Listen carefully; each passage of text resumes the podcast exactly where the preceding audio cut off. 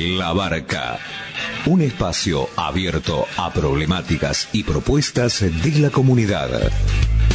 Realizan este programa Marcela Juárez y Elena Buyani.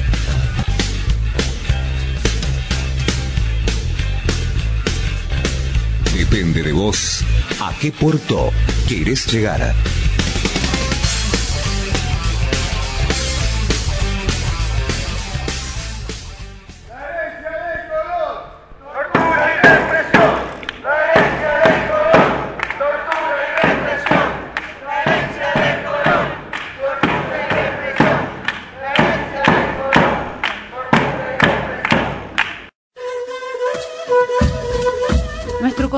Marcado a sangre y fuego por la irrupción del capitalismo genocida y saqueador de la tierra a partir de 1492, gestó profundos movimientos revolucionarios, libertarios y populares por parte de los hermanos originarios, africanos esclavizados y americanos oprimidos. Pretendemos recuperar este patrimonio de saberes y rebeldías, de historias y culturas silenciadas y menospreciadas en el marco de un proyecto que intenta completar sus tareas inconclusas. Por el otro bicentenario, el bicentenario de los pueblos.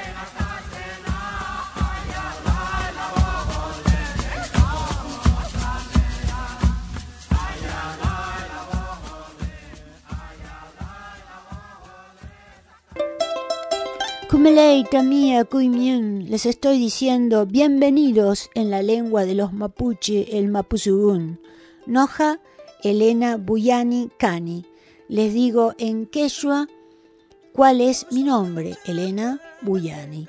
Bae pareco, te pregunto cómo andás, cómo estás en guaraní.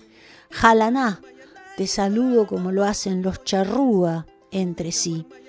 Y por último, te digo Chey Chey, que es un saludo de buena ventura de los Diaguita. Y así iniciamos otro programa de la barca, el programa del colectivo Entrelazando en Avia Yala, como todos los miércoles a partir de las 20 horas. El programa se repite los jueves a las 12 horas y el domingo a las 18 horas. También podés escucharlo grabado ya en www.anchor.fm barra entrelazando en Avia y Ala. Y ahí podés escuchar todos los programas de la barca de este año y del año pasado. Y hoy tenemos un placer enorme, de un orgullo, estamos realmente contentísimos de tener el privilegio de entrevistar una larga charla, eh, que hoy van a escuchar la primera parte, con la doctora María del Carmen Cebeso. Estamos realmente contentísimos de volver a hacer otra entrevista con ella y esta vez nos acercamos a María del Carmen para hablar sobre su libro Resistiendo al modelo agrobiotecnológico para evitar la complicidad de las víctimas. Libro que nos parece absolutamente extraordinario y que recomendamos para la lectura de todos. Les voy a leer, como está en el libro, el currículum de María del Carmen Cebeso.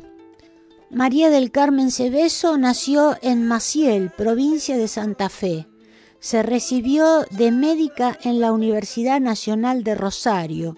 Se formó como médico legista de la Universidad Nacional de Rosario, como especialista en Administración de Servicios de Salud en la Universidad Nacional del Litoral y como especialista en terapéutica farmacológica y auditoría en medicamentos en la Universidad Nacional del Nordeste. Es especialista en terapia intensiva, Consejo de Certificación de Profesionales Médicos, Academia Nacional de Medicina, especialidad que ejerció hasta 2010. Fue médica de planta desde 1977 y jefa del Servicio de Terapia Intensiva Hospital Perrando de Resistencia entre 1988 y 1991, año en que se trasladó a Presidencia Roque Sáenz Peña, directora de la Zona Sanitaria 2, actual Región 3, del Ministerio de Salud del Chaco, 1996-1998 creadora del proyecto y jefa del servicio de terapia intensiva del Hospital 4 de Junio de Sáenz Peña 2001-2010, miembro del Consejo de Bioética del Chaco 2004-2010, organizadora y coordinadora del Comité Hospitalario de Ética y de Investigación del Hospital 4 de Junio Dr. Ramón Carrillo 2004-2010 del cual continúa siendo miembro. Miembro de la Red de Salud Popular, doctor Carrillo de la provincia del Chaco.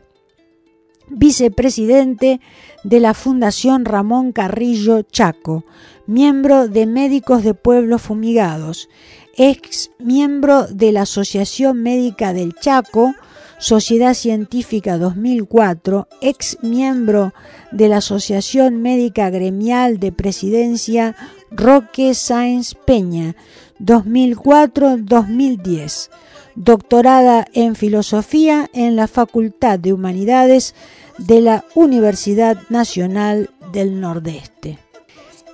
Y mm, después de haber leído el currículum de María del Carmen Cebeso, vamos a escuchar la entrevista. La recomendamos especialmente. Hoy les repito, van a escuchar la primera parte y la semana que viene van a escuchar la segunda parte. Nos hubiera gustado estar charlando con María del Carmen mucho más tiempo y pasarla, esa charla en el programa, pero digamos que eh, desgraciadamente los medios de comunicación tienen límites y nosotros tenemos un límite de horario que es de una hora o menos, 55 minutos. Así que los dejamos para que escuchen esta entrevista que realmente es interesantísima. Se las recomendamos y si pueden escúchenla varias veces porque hay datos que en una primera instancia a uno se le pueden escapar, pero volviéndola a escuchar se encuentran eh, nuevas respuestas que por ahí uno eh, no descubrió en la primera escucha. Así que los dejo con la entrevista con la doctora María del Carmen Cebeso. Eh, tenemos el enorme, enorme placer de estar conversando con la doctora María del Carmen Cebeso. ¿Cómo estás, María del Carmen? Buenos días, Elena. Eh, un gusto para mí también estar conectada contigo y con este, todo el equipo de Entrelazando, muy admirado por mí y, seguido en forma este, por, por, todo, por todas las redes, porque es muy interesante todo lo que ustedes eh, plantean a la sociedad y a, lo, a, lo, a través de estos medios. Claro, en realidad eh, todo lo que nosotros planteamos nace de pensamientos como los que vos exponés en tu libro, que para mí es extraordinario, resistiendo al modelo agrobiotecnológico para evitar la complicidad de las víctimas. Esto es eh, del año 2020, eh, eh, ediciones, espera que me fijo bien, es de, Rosario 2020, ¿sí? Y, sí, se llama Cecilia Cecilia, se ve Ediciones. Se, ve Ediciones, exactamente. Eh, y lo primero que queremos analizar, porque el libro no tiene desperdicio. Hasta la última página uno eh, saca conclusiones que son realmente fundamentales para modificar profundamente la visión y la realidad que vivimos. Por eso te quería preguntar, porque para mí esta frase es este, extraordinaria que está en el título y que yo la traspolo no solamente a la realidad de la agroindustria, sino también a la megaminería, al fracking, a la energía nuclear, a lo que pasa con esta supuesta eh, pandemia. Eh, todo, todo lo relaciono con esto que vos decís para evitar la complicidad de las víctimas, la necesidad de resistir a los modelos coloniales que nos están imponiendo. Eh, ¿Cómo se te ocurrió este título o qué significa para vos? ¿Qué significado le querés dar vos a este título? Bueno, vos sabés que eh, creo que es eh, lo más pertinente, me encanta haber, este, haberle puesto ese título porque es lo que persiste en el tiempo eh, la complicidad, el no, el no escuchar, el no reconocer, el mirar para otro lado, de quienes son sometidos a, estos, eh, a estas agresiones. ¿Por qué? Yo no sé, eso fue así. Yo me puse a escribir el libro y muchas de las cosas surgieron.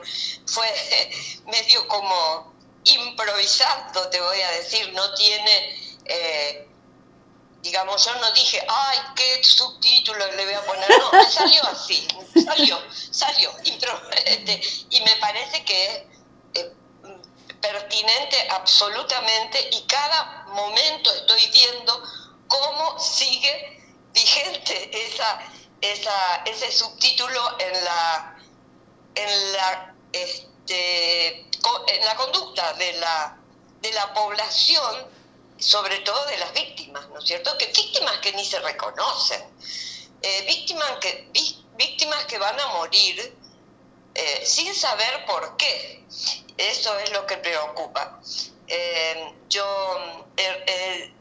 un momentito antes te, comentaba que está, abrí el, el diario Norte recién y aparece la noticia de que se aprobó una ley que eh, le da cobertura 100% a los niños con enfermedades oncológicas en el Chaco. Entonces, este, todos están muy sonrientes, muy contentos. Y, este, y sí, es un gran logro porque una cosa que repetimos sistemáticamente es, los enfermas y ni siquiera los, los atienden porque no reconocen las enfermedades que se producen por las... Este, las fumigaciones, por eh, la siembra de transgénicos, etc. O por la alimentación con transgénicos. En este caso, bueno, sí les van a reconocer. Pero ellos se plantearon en algún momento por qué tantos niños. Es normal tener cáncer en los niños. Claro. No es, no, y tantos niños.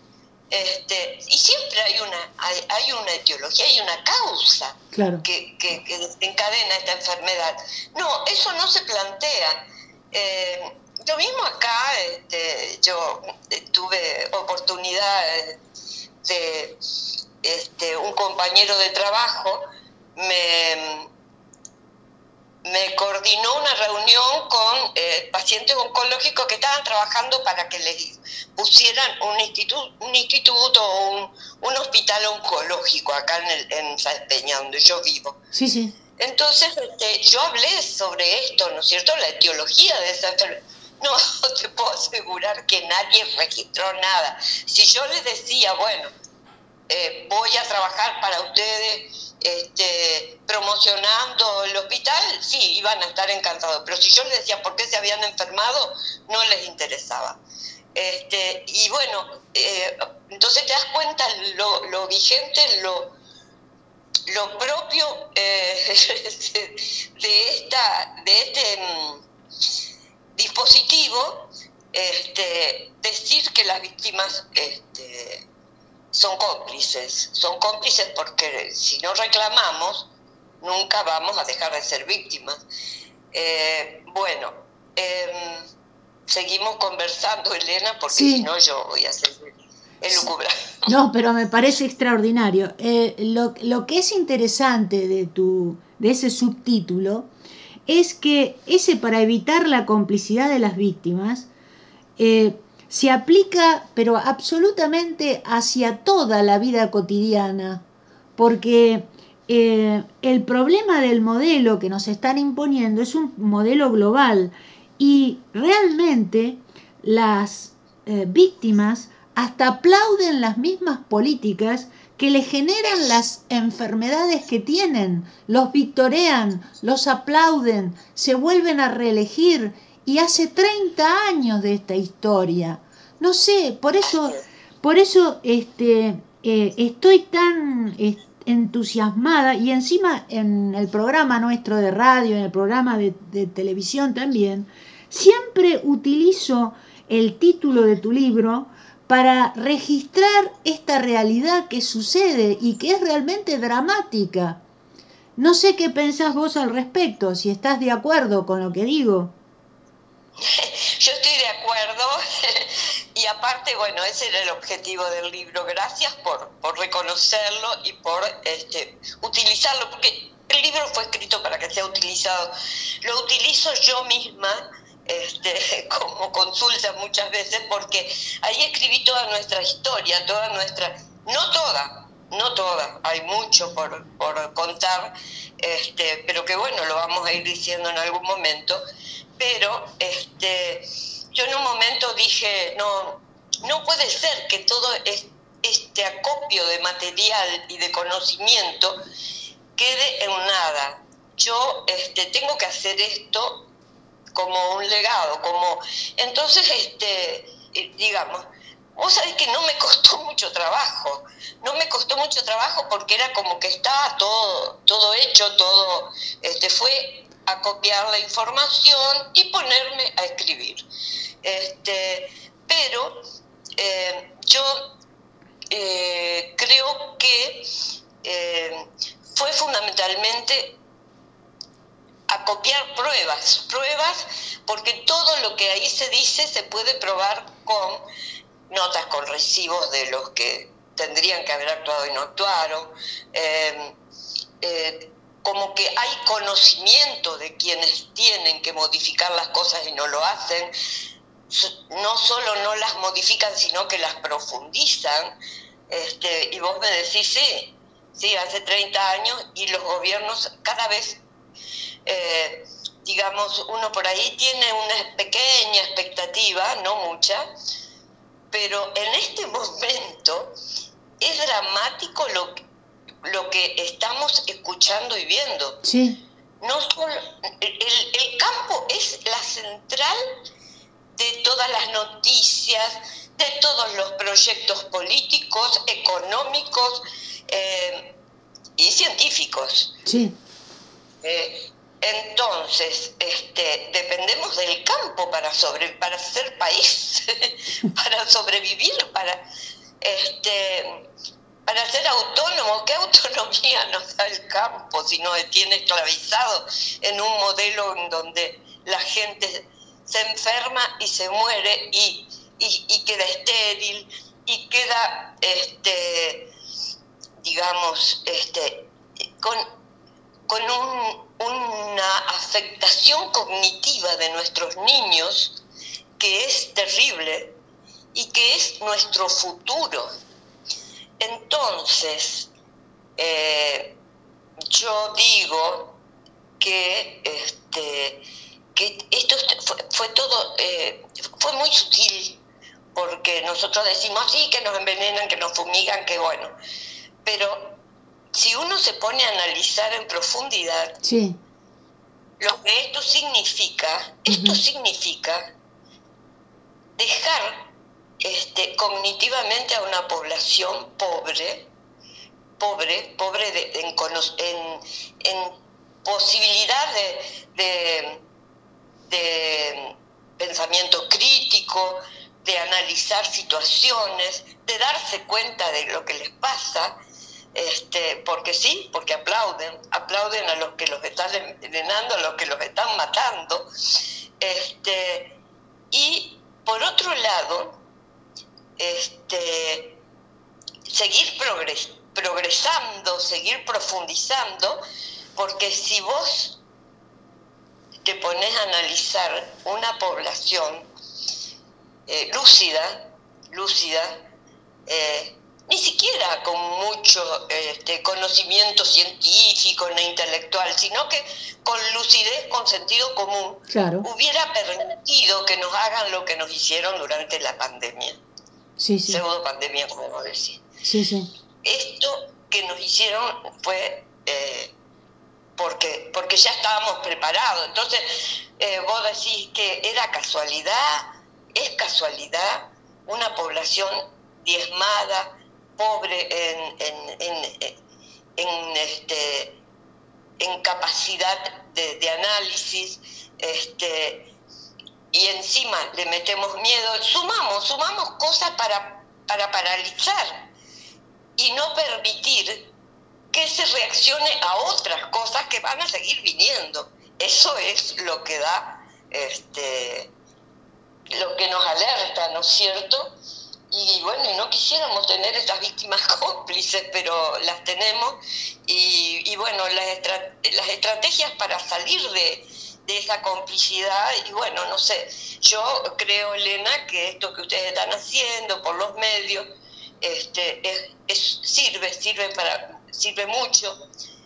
Y este, y ojalá leyeran mi libro porque ahí se puede entender muchas cosas, este, porque está eh, digamos, escrito con el conocimiento de una larga historia de, este, digamos, yo no me enteré porque hice una investigación en un laboratorio, me enteré porque mi laboratorio fue una, una cama o dos o, servicios de terapia intensiva en donde llegaban estos pacientes, este, que, eh, digamos, seres humanos, seres humanos eh, que este, fueron los conejillos de India de, este modelo.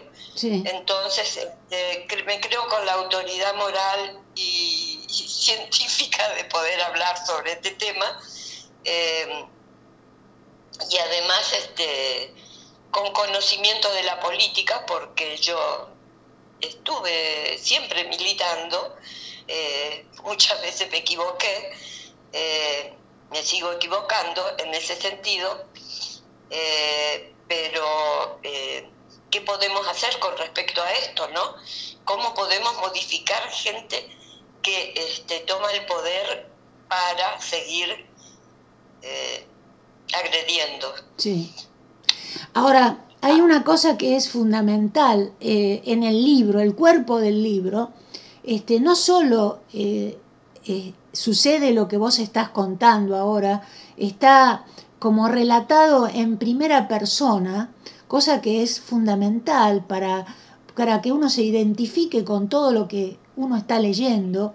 Encima, la seriedad eh, bibliográfica del texto, que a cada rato está la connotación de dónde sale el texto, la seriedad académica, además, y por otro lado, eh, cada vez que uno está leyendo el libro y ha vivido o ha corrido algo de esta realidad del modelo agrobiotecnológico, se siente uno totalmente identificado con todos los líos y problemas y matufias y estafas y engaños que uno ve en eh, la realidad, cómo se manejan los movimientos, la política, está todo y encima cuando entras al punto de vista científico, sos tan clara, es decir, que no necesita la persona que lee el libro ser un especialista en medicina, porque encima además le agregás al libro un glosario en donde están todas las terminologías que por ahí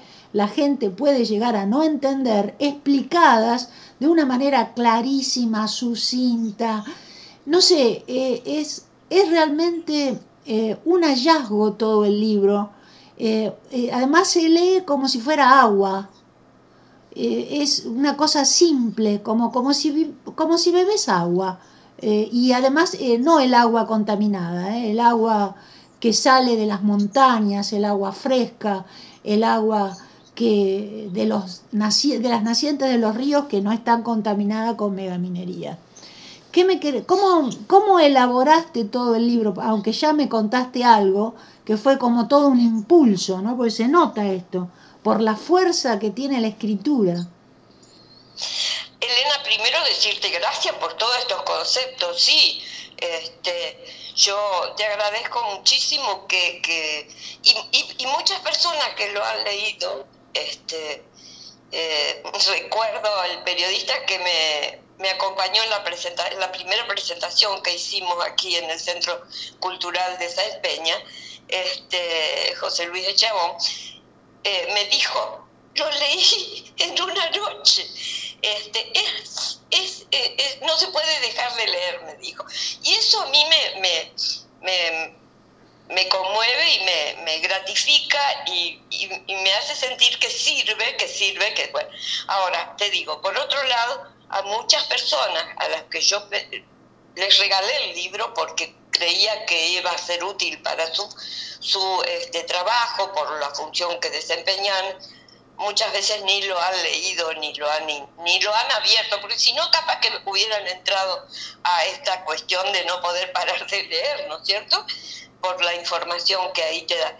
Eh, vos me decís cómo y bueno mira este yo dije que tenía, tenía cosas hechas, este, lo de la historia del Chaco ya estaba, lo, eh, lo había, tenía muchos trabajos, porque yo, este, como también comencé a trabajar en bioética hace más de 20 años casi, en el hospital, sobre todo por, por hacer lo correcto, digamos, este, muchas veces uno trabaja, pero este, compulsivamente, sin, sin reflexionar, y entonces nos dimos cuenta con un grupo de gente y empezamos a, organizamos el comité de bioética, participé del consejo provincial, este, siempre para hacer lo correcto, ¿no es cierto? Para reflexionar sobre lo correcto y lo no.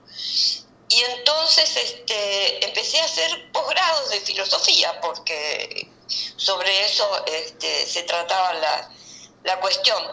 Y, este, y bueno, y a partir de ahí, este, en los posgrados hacíamos monografías este, para probarlos y, este, y tenía muchos trabajos hechos, así que este, quizás no tomé de uno del otro, sino que este, fue el conocimiento que eso me brindó que me permitió volcar así, este, en esta dirección, hasta el punto que yo tenía que hacer la, eh, tenía que hacer la tesis del, del doctorado. Sí. Me faltaba hacer la tesis para hacer doctor de filosofía. Tenía, ya había hecho muchos posgrados, tenía con todos mis antecedentes y todo lo demás y dije, yo me voy a poner a trabajar en algo que me van a tener que corregir, que me van a decir que... Y yo quiero trabajar en este tema. En este tema no había nadie que me supervise la tesis. Te digo honestamente, amigos este, filósofos este, geniales que no... Este, que me decían, no, tenés que buscar a alguien que conozca de este tema para escribir sobre eso. Entonces yo digo, bueno, yo no quiero a nadie que me supervise yo. Este, voy a escribir, este, y, y, bueno, y además este, esto se va a poder difundir y en alguna medida va a servir para nuestra lucha, para nuestra este, posibilidad de, trabajar en contra de esto que estamos este, luchando eh, y que nos resulta tan difícil este, donde hay tanta hipocresía, eh, y acerca de eso, este, ahora te voy a contar algunas cosas que pasan aquí. Este, y bueno, y entonces ahí me puse a escribir todo lo que tenía acopiado en mi mente y en textos y en la computadora y en, este y bueno y el trabajo de, de y Sansel ese fue eh, yo me encontré un día con Gerardo Martínez, que me, que me mandó por un, mail con ese trabajo. Me estaba traducido, medio mal traducido, hubo que seguir este, eh, aclarando algunas cosas. el texto este y le dije, ay, vos sabés que lo que vos me mandaste me sirvió para escribir. Y él ni se acordaba que me había mandado eso, eso porque en estas cuestiones nosotros tenemos, ah, este le puede servir a alguien, le mando, le, este, bueno, eh, él no se acordaba, pero a mí me, me, cambió la vida porque eso te da eh, el conocimiento de lo que nosotros sospechamos de que algunos investigadores nuestros han, este, han podido demostrar, qué sé yo, tenemos investigadores, bueno, primero Carrasco, sí. Lelia y su equipo, la Simonielo, han hecho trabajos extraordinarios y que han demostrado, y bueno, todo eso este, había que decirlo, ¿no es cierto? Pero este, esto de, del análisis de, de los efectos eh, eh, la cantidad de investigaciones que ellos recopilaron es extraordinaria y eso me permitió a mí hacer el análisis de lo que ellos decían y compararlo con nuestra, lo que nosotros tenemos, en, que los medios nos cuentan. Ah, sí, hay mucho, pero no, no se sabe por qué. Yo, hay cada vez más Alzheimer, hay cada vez más Parkinson, hay cada vez más esclerosis lateral amniotrófica, hay cada vez más enfermedad celíaca. Este, bueno, eh, entonces, este, bueno, y eso, eso me permitió eh, poder hacer esto que, eh, digamos, en un libro vos podés tener información de muchas cosas, este, y, y bueno, y me estoy ocupando de ver que lo reconozcan en las bibliotecas de, la, de las universidades, qué sé yo, todavía me faltan, me faltan. Y sigo pidiendo libros a la editorial, los compro porque lo que a mí me tocaba ya me lo gasté. Y, este, y, sigo eh, tratando de difundir. Eh, después veré cómo se puede eh, realizar la, la difusión por PDF, no sé, todavía no, no me ocupé de eso y prefiero que tengan el libro, que es mucho mejor porque el PDF uno lo guarda y a veces ni lo mira. Claro, y a veces te, este, te impide ver de una página a la otra, es medio complejo. En cambio, el libro vos mirás una página, corres a la otra, corres a la otra, corres a la otra. Lo otro tenés que girar un montón de páginas hacia arriba o hacia abajo y complica bastante la comparación, la síntesis. Sí, sí. Este, sí. Y bueno, eh, y, eso es un poco lo, lo que yo este, analicé y elegí para hacer, digamos.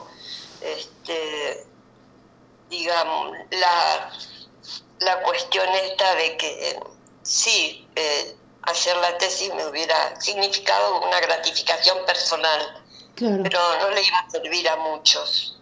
Claro. Este, Lo que pasa que a mí me parece que no había ningún filósofo que atendiera tu tesis porque desgraciadamente el pensamiento occidental está tan colonizado y tan dividido, tan parcializado, que se aleja de los problemas que nos eh, suceden de manera vital y no los toma en cuenta, es como si no fuera parte de la vida, como si la vida misma no tuviera nada que ver con la filosofía y por eso no había nadie que atendiera a tu temática, porque está todo parcializado, dividido, eh, por eso mismo. Rosas excepciones, digamos, la que me hizo el, este, ¿cómo se llama?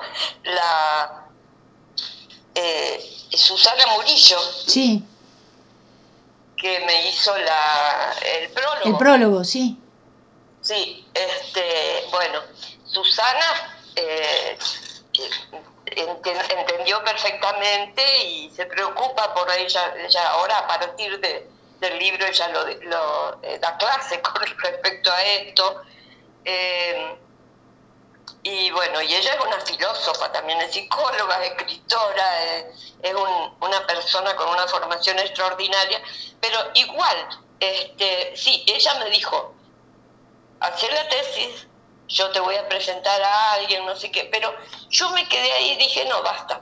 Este, bueno, después está María Luisa Pfeiffer, que es una filósofa que fue nuestra maestra en, bioética y todo eso. Este, pero bueno, quizás ella hubiera podido hacerlo, lo que pasa es que es gente que tiene tanta, tanta sí, actividad. viajan al exterior, claro. Eh, te voy a decir, estoy nombrando estas excepciones, y que gente amiga, este, bueno, Susana me hizo el, prólogo que, que, yo le agradezco tanto, seguimos en contacto, nos seguimos apoyando, este, y ella eh, me, me, lo, me lo presentó a Foucault, digamos, en un posgrado. Este, y bueno, y resistiendo tiene relación con eso también.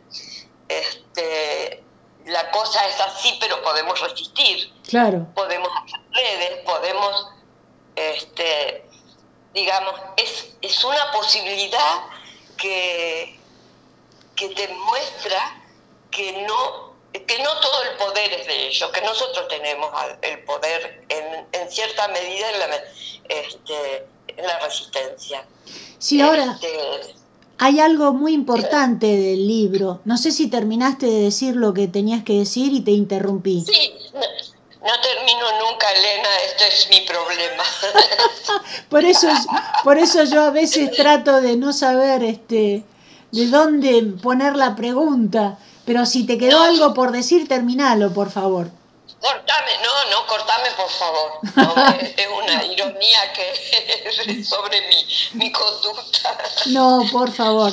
No, lo que te quería decir es que el libro, eh, eh, además, bueno, esto lo has hecho siempre, eh, poner al Chaco en el mapa, es decir, darle importancia al Chaco, pero no solamente al Chaco provincia, a la región chaqueña, al Chaco profundo porque eh, acá está eh, tratado desde eh, los periodos de los pueblos preexistentes.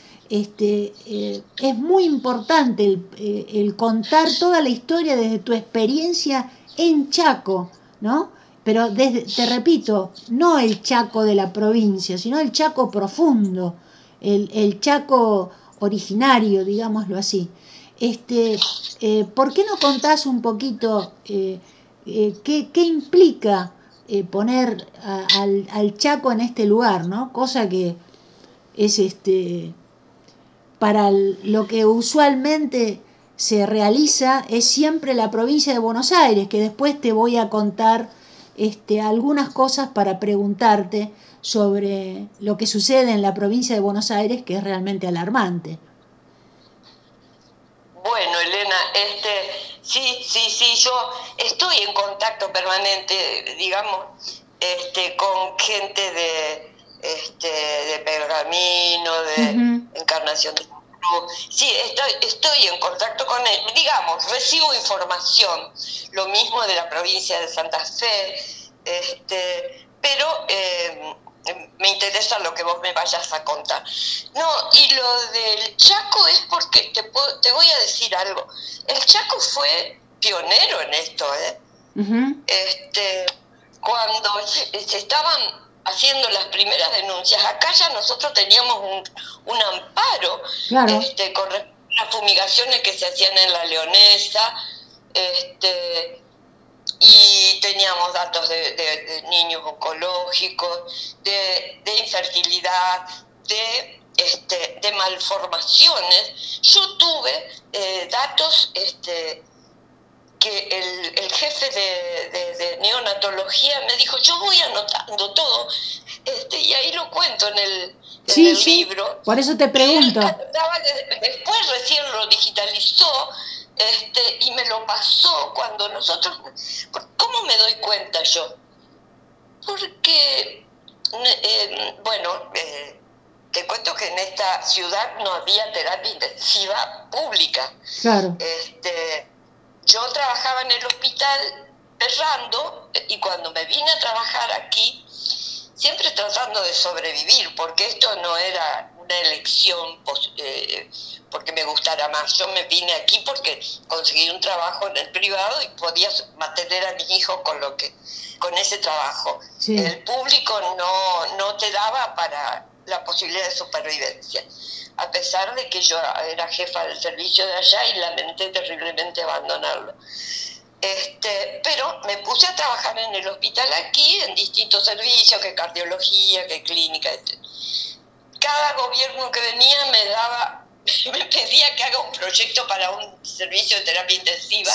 Yo iba, iba, hasta que en un momento, en el 2001, yo me vine como, ay, ya ni me acuerdo, pero creo que al principio de la década del 90, y en el 2001 recién se logró inaugurar un pequeño servicio con cuatro camas, paupérrimo, no teníamos lo, pero bueno, era peor, mejor que nada. Y, este, y teníamos, sí, porque siempre le di mucha importancia, el registro, el registro de nuestros pacientes. En un momento compramos nosotros una computadora, los médicos del servicio, también lo cuento en el libro. Claro. Y, y bueno, y cuando vamos a mirar, nos damos cuenta cómo habían aumentado las, los ingresos de pacientes con eclampsia. Eh, digamos, la eclampsia es la, forma grave de la hipertensión inducida por el embarazo. Sí. Entonces, este, empezamos a prestar atención a eso cuando yo comento eso, bueno, en el servicio de, ginecología y obstetricia me cuentan de que ellos, digamos, una patología que, tiene muchas etiologías, pero que en este caso eh, la mayor este, causa de, desarrollo de esta enfermedad era el medio ambiente al que estaban expuestos porque venían de todos los pueblos fumigados las, las pacientes con esta, con esta patología, este, dicen que la bibliografía habla de, sí, yo lo pude constatar, de un 10% de hipertensión inducida por el embarazo en, las embarazadas en, general. Y ellos tenían un, un 40% claro. en el servicio. Entonces, bueno, se, se, se este, condice con lo que nosotros tenemos y ahí fue que el neonatólogo, el doctor Salmón, me dice, te voy a, te voy a pasar los datos que yo tengo. Es este, del 1% que tendríamos que tener de, mal, de eh, nacidos este, con malformaciones, nosotros tenemos más del 3% en el servicio. Y, y, por ahí se puede extrapolar a la región.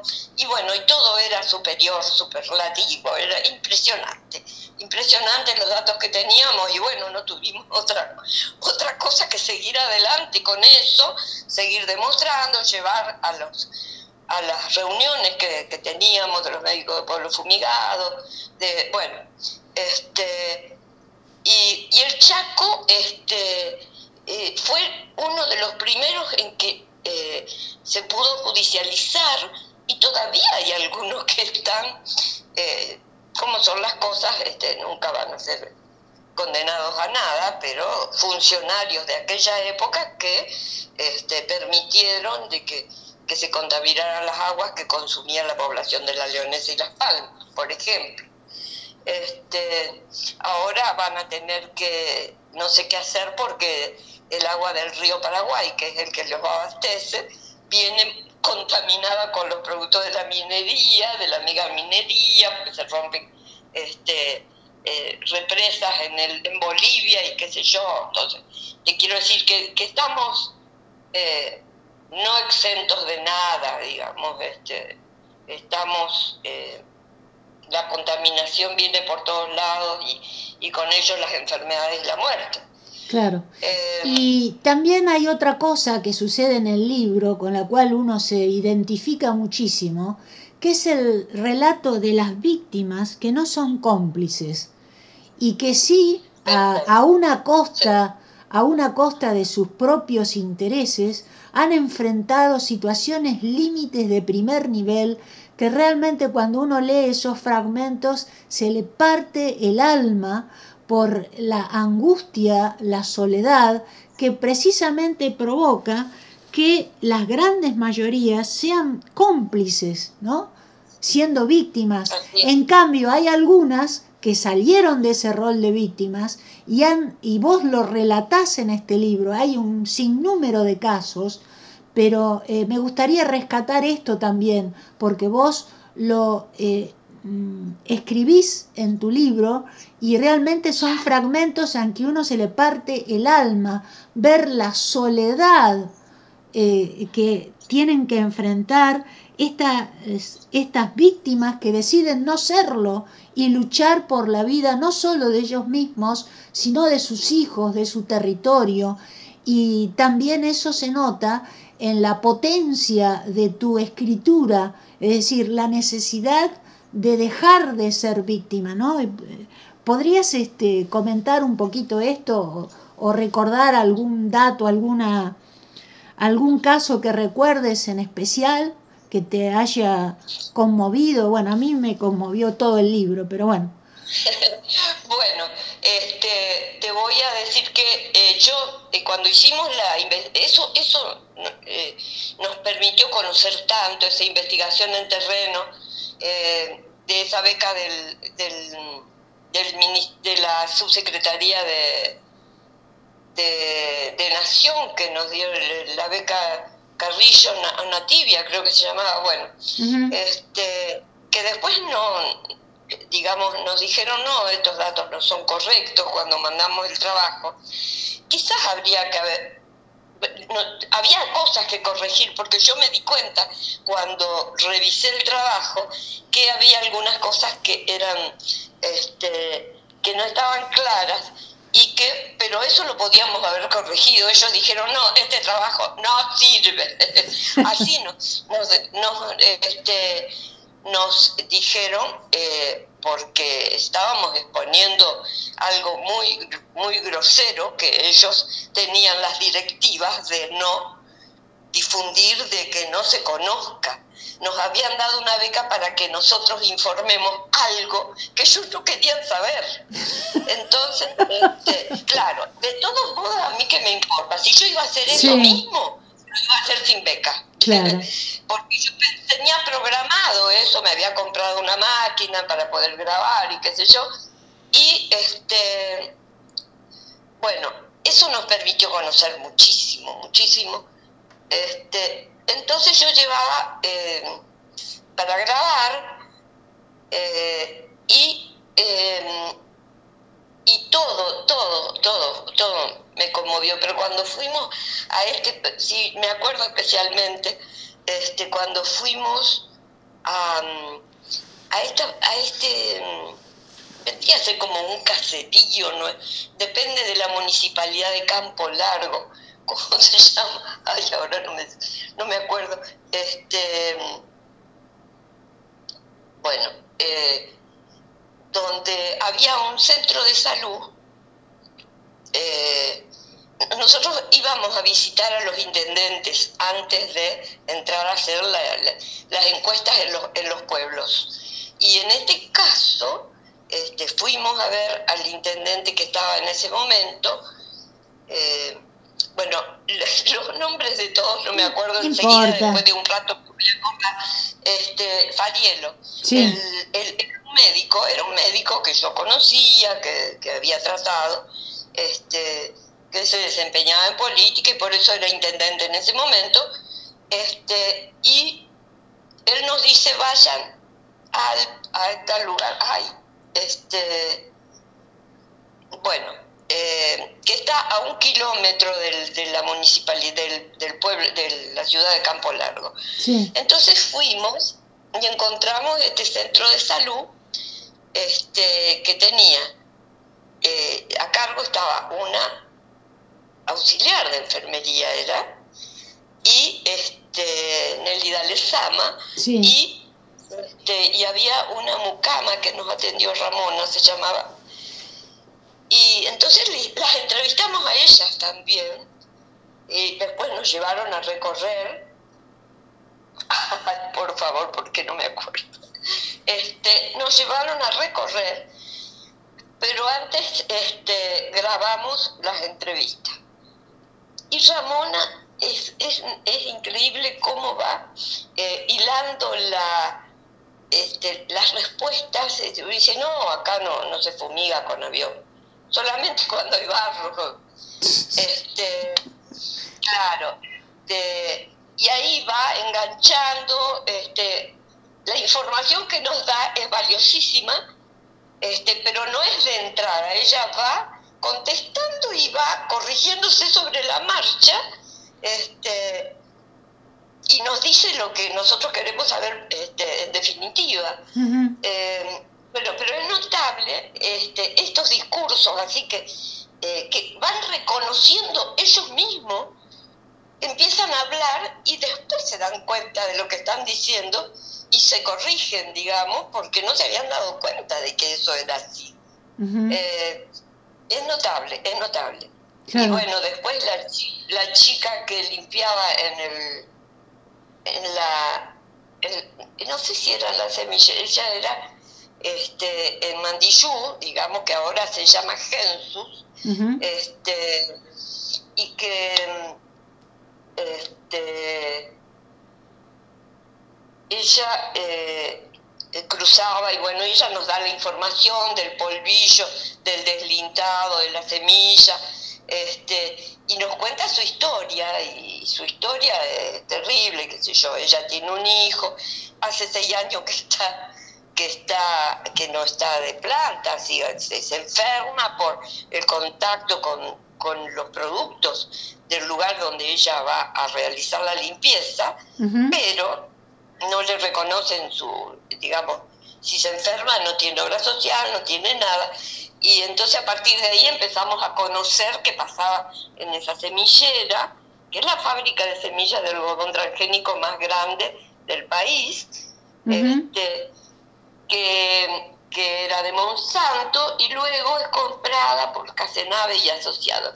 Y bueno, eventualmente los otros días me entero de que se había muerto Casenave. Ah, eh, salen los medios, este, todavía no, no no escribí nada sobre eso, pero este em, se murió, pobre, qué sé yo, tan buena gente, fue creador de esto y de lo otro.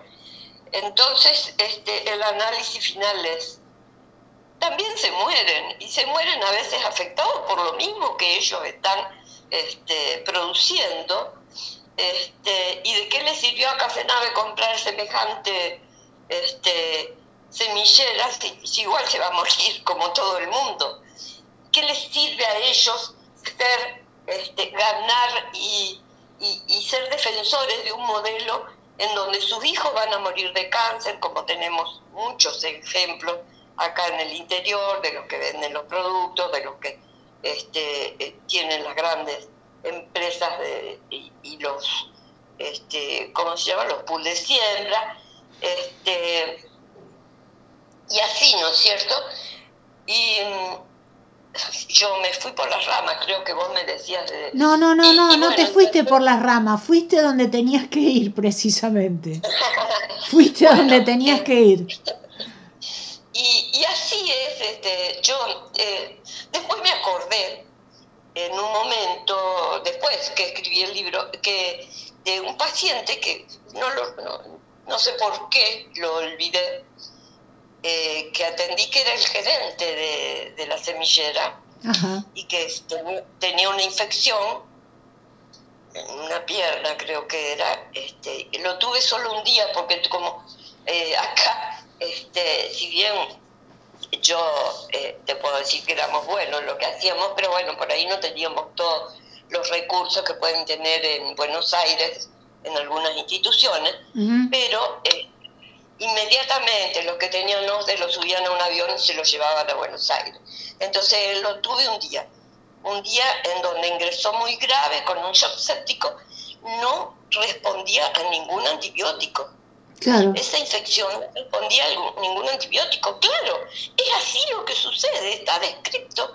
Este, hay trabajos eh, relacionados con esto y este, el efecto sobre la inmunidad y además este, todo el tratamiento que se realiza a, todos estos productos con, este, con estos agrotóxicos, pero además con antibióticos también, que se utilizan para ello. Bueno, y bueno, eh, en pocas horas hubo que, asistirlo en forma eh, intubarlo, ponerlo en el respirador y este, después vinieron los de OCE y se lo llevaron, casi se murió en el camino este, y se murió allá, por supuesto.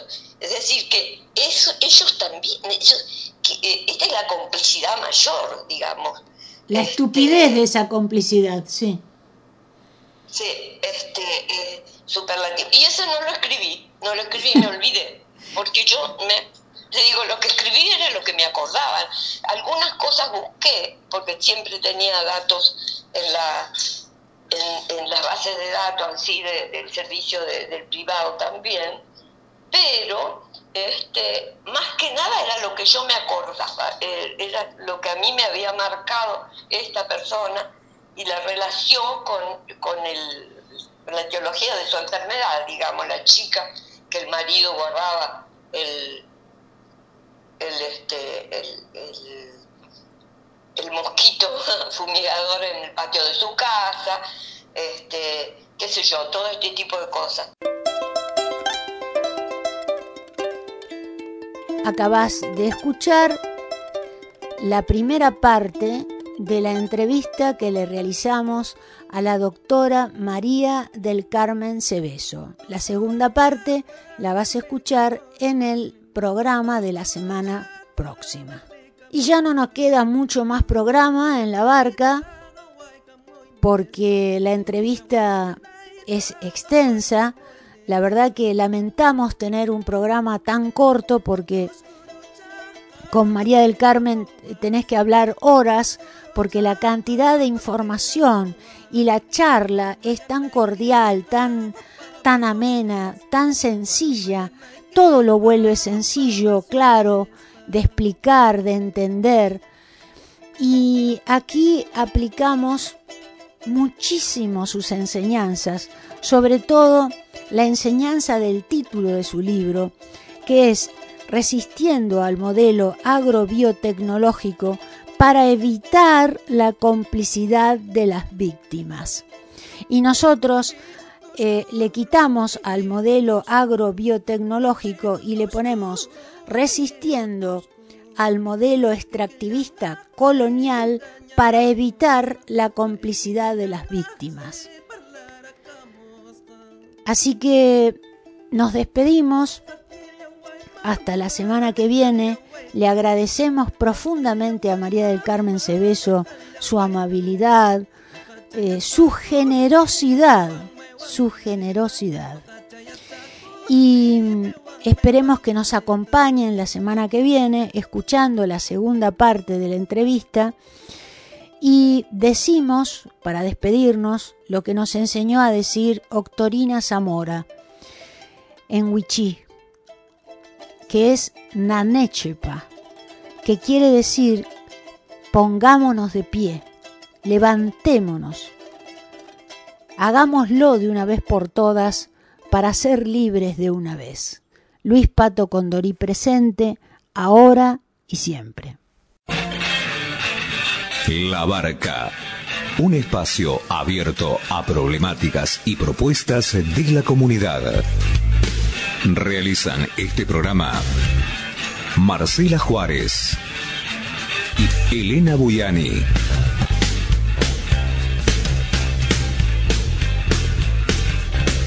Depende de vos a qué puerto quieres llegar.